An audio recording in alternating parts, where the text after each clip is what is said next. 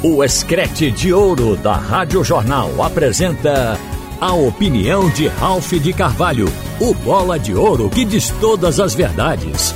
Ralph de Carvalho! Minha gente, o que aconteceu ontem no esporte, no campo e fora dele, sem dúvida alguma vai ocupar por bom tempo os nossos espaços, porque não se pode deixar de falar no time e na atitude dúbia do seu treinador. Dentro de campo, o esporte vem fazendo, antes com Gilmar, agora com Lisca, aparentemente um bom futebol, mas o time não consegue finalizar. Ontem, o esporte chutou 13 bolas no primeiro tempo e chutou 8 no segundo tempo. São 22 bolas finalizadas. Aí inclui bola fora. Destas 22 jogadas, o esporte só teve três que realmente foram em direção ao gol. Uma de Juba no primeiro tempo, que o goleiro, o Tony, tirou com a perna esquerda, salvou que poderia ser um gol. Teve a bola na trave de Vanegas. E no segundo tempo, uma cabeçada de Paulinho. O canto do gol estava aberto, mas o zagueiro cortou. Essas três bolas. Então, a gente fica dizendo, o esporte está jogando bem. Mas e as finalizações não contam? O que teve de bola fora foi brincadeira e de cara para o gol, de todo mundo, inclusive do Cáceres. Então o esporte está no momento onde absolutamente não pode se olvidar o fato de que ele precisa de reforço. O esporte vendeu o único artilheiro que tinha. Micael, que vinha fazendo gols, e o vazio se estabeleceu. Ultimamente, até o Juba caiu com seu futebol. Então vejam vocês que ontem era para se ocupar disso. Eu vou começar a falar de Lisca por aí.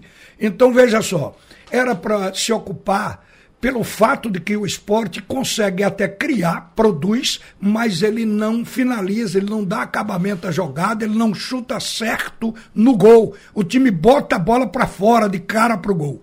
Então isso é uma questão de qualidade. E a qualidade não dá para ser costurada e feita no centro de treinamento de uma hora para outra, dentro da competição, que permite treinar numa semana, noutra não. Então é para trazer pronto esse jogador de qualidade. Era a discussão para estar na mesa ontem. Outra coisa, independente desse aspecto do Santos, foi perguntado, mas como o assunto do Santos era o foco, foi perguntado a Lisca sobre as suas indicações para os reforços. E aí vem um sofisma. Aí o Lisca vai e responde. Eu achei uma falta de sinceridade. Ele diz que está ali como treinador, foi contratado para trabalhar com esse elenco que foi colocado na mão dele. E que ele não vai fazer indicação porque não quer ferir os jogadores que aí estão no elenco. Ora, o Lisca é considerado um bom treinador. E ele enxergou o que outros treinadores também já tinham enxergado: falta atacante. E por que fugir disso?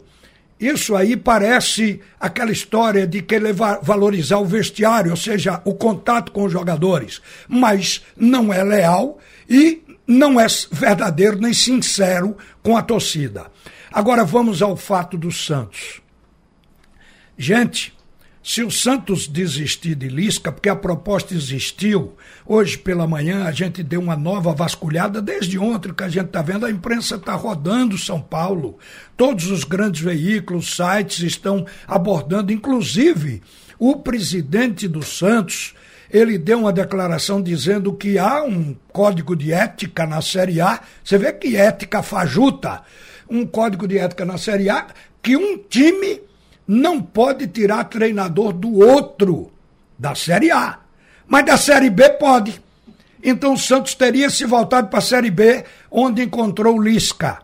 E aí, em seguida, sai uma matéria, também lá em Santos, de que o Conselho Gestor do Santos se reuniu e aprovou o nome de Lisca. Esse conselho, ele não indicou Lisca ele aprovou Lisca porque alguém teria indicado e seguramente para apresentar para esse conselho teria consultado Lisca. Hoje já tem matéria de SPN numa conversa com o Lisca dizendo que acertou com o Santos. Aqui, é, o esporte, eu acho que para criar o ambiente para sair, o, o esporte está com essa estica-palavrinha. Mas tudo indica que tudo já está acertado com o Santos, porque se sabe que é um gaúcho que está justamente nessa função de executivo do Santos, amigo do Lisca, e que talvez tenha sido ele, inclusive, que indicou, e que tem ligação com o procurador, o empresário do Lisca. Então, tudo caminha para que a proposta do Santos tenha sido uma coisa verdadeira e que o sim de Lisca já tenha sido dado. Mas admitamos que Lisca não tenha tido contato com essa proposta até a hora da entrevista de ontem no vestiário.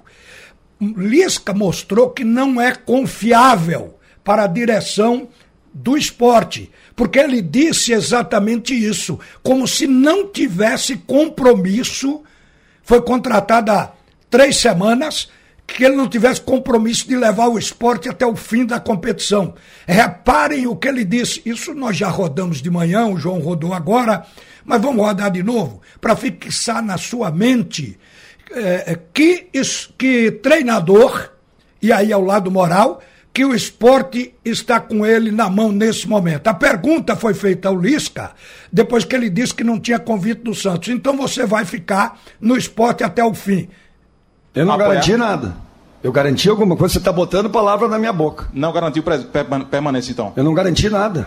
Ou você, de alguma forma, está comprometido e vai negar qualquer coisa para ficar no esporte até o fim do seu contrato? Uh, o mercado do futebol ele funciona assim, sabe? Uh, tem treinadores que recebem propostas, aceitam, outros não. Tem treinadores que são demitidos, quando também acham que não tem que ser. Isso faz parte do mercado. Né? É a nossa vida, a gente é assim. E a gente sempre avalia quando chega uma proposta. Né? E desde que eu cheguei aqui, eu já recebi três para sair do esporte. Três. E não saí. Nenhuma do Santos. Dessas três, nenhuma do Santos. Não, da onde eu não vou falar, eu não fui. Olhe, quando ele diz que é, eu não dei a palavra que ficava no esporte, se vier a proposta eu estudo, isso aí já torna o treinador é, não confiável. Porque de repente o clube fica, e talvez no momento até mais agudo, o clube fica sem o treinador. Tem que existir uma relação de confiança. Agora, acho que o Esporte Clube do Recife está sem voz. Os dirigentes se omitiram não apenas nesse caso, mas de Wesley também.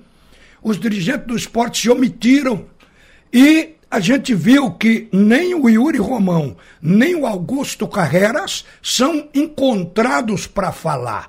Eu fiquei imaginando se o esporte tivesse voz, como sempre teve, se tivesse no comando do esporte ontem à noite um Homero Lacerda, o técnico Lisca poderia não ir para o Santos, mas não ficaria no esporte.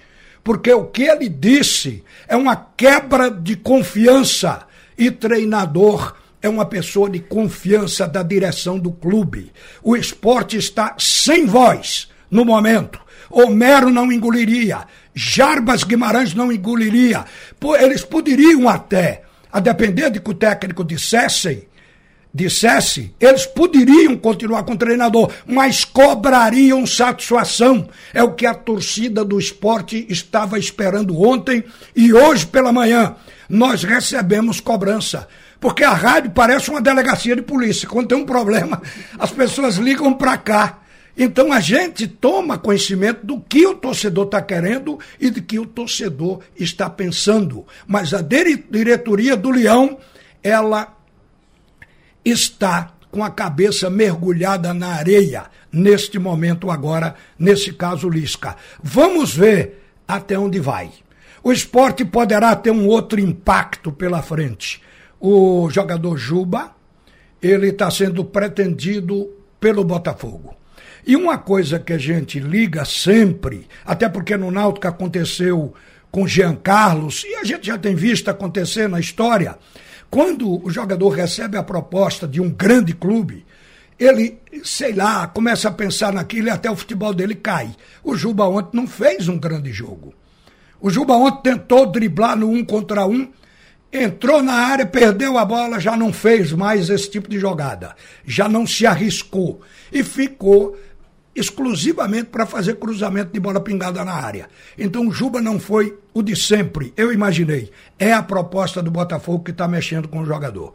Se tirarem Juba, acaba o esporte de vez. O esporte será um time com 11 jogadores, mas com dois setores, o defensivo e o de meio campo. Então, vamos aguardar o desenrolar, o desdobramento, porque o esporte está com tudo para atualizar. Todas essas informações, elas precisam da resposta de quem dirige o clube, até para tranquilizar o próprio torcedor. Agora, o nosso futebol, ele está vivendo do vai e volta. Vocês sabem que ontem o Santa Cruz demitiu o Ratinho. Hoje a história no Santa Cruz é que o grupo está pedindo o Ratinho de volta. Isso aí, gente, é comando. Talvez no futebol de Pernambuco não se fabrique dirigentes como antigamente. Uma boa tarde. Você ouviu a opinião de Ralph de Carvalho, o bola de ouro que diz todas as verdades.